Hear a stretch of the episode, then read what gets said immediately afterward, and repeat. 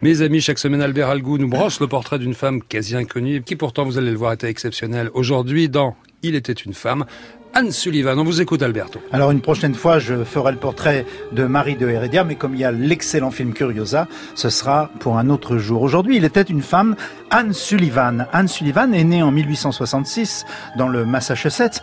Sa famille irlandaise avait émigré aux États-Unis après avoir fui la grande famine de 1845.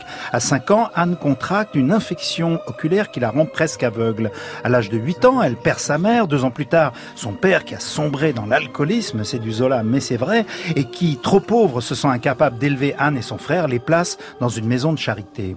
Du fait de son handicap, Anne peut à peine lire, écrire ou coudre. Heureusement, elle obtient d'être admise à l'Institut Perkins pour aveugles à Boston. Et là, surmontant ses difficultés, elle fait de rapides progrès, notamment grâce à l'alphabet manuel dont on reparlera, conçu par Laura Bridgham, la première femme américaine aveugle et sourde à recevoir une éducation et qui était devenue une des enseignantes de l'Institut.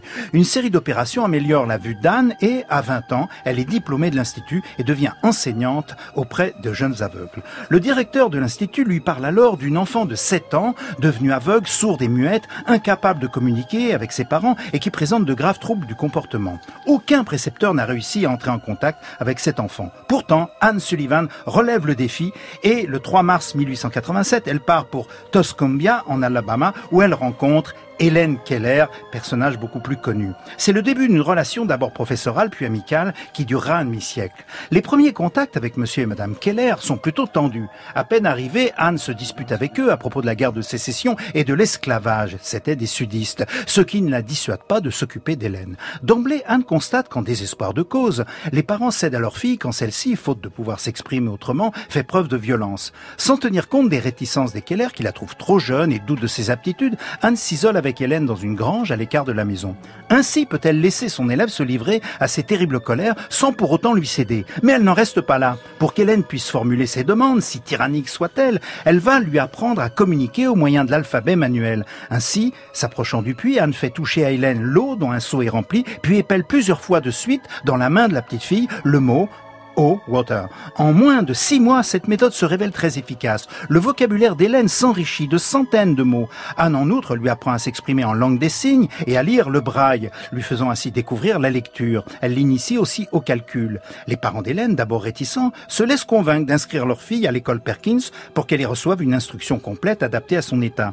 De retour à Boston, Anne Sullivan va accompagner et aider sa protégée dans ses études qui seront couronnées de succès. En 1904, Helen Keller sera du Radcliffe College, un diplôme universitaire. Par la suite, elle deviendra conférencière et une écrivaine au renom international. Le dénouement, l'humanité, la persévérance, les intuitions géniales et les méthodes éducatives innovantes d'Anne Sullivan permirent tout cela. Son action a contribué à changer le regard que beaucoup de gens, peut-être pas tous, mais que beaucoup portaient sur les personnes handicapées ou vulnérables, jugées à tort, inaptes à tout apprentissage. Anne Sullivan s'est éteinte à New York en 1936. Total respect à cette femme. Je ne saurais trop vous recommander le livre L'histoire d'Hélène Keller de Lorena A. Hickok, on trouve ça en pocket jeunesse, et le film remarquable Miracle en Alabama d'Arthur Penn avec Anne Bancroft, la grande Anne Bancroft dans le rôle d'Anne Sullivan et Patty Duke dans le rôle d'Hélène Keller.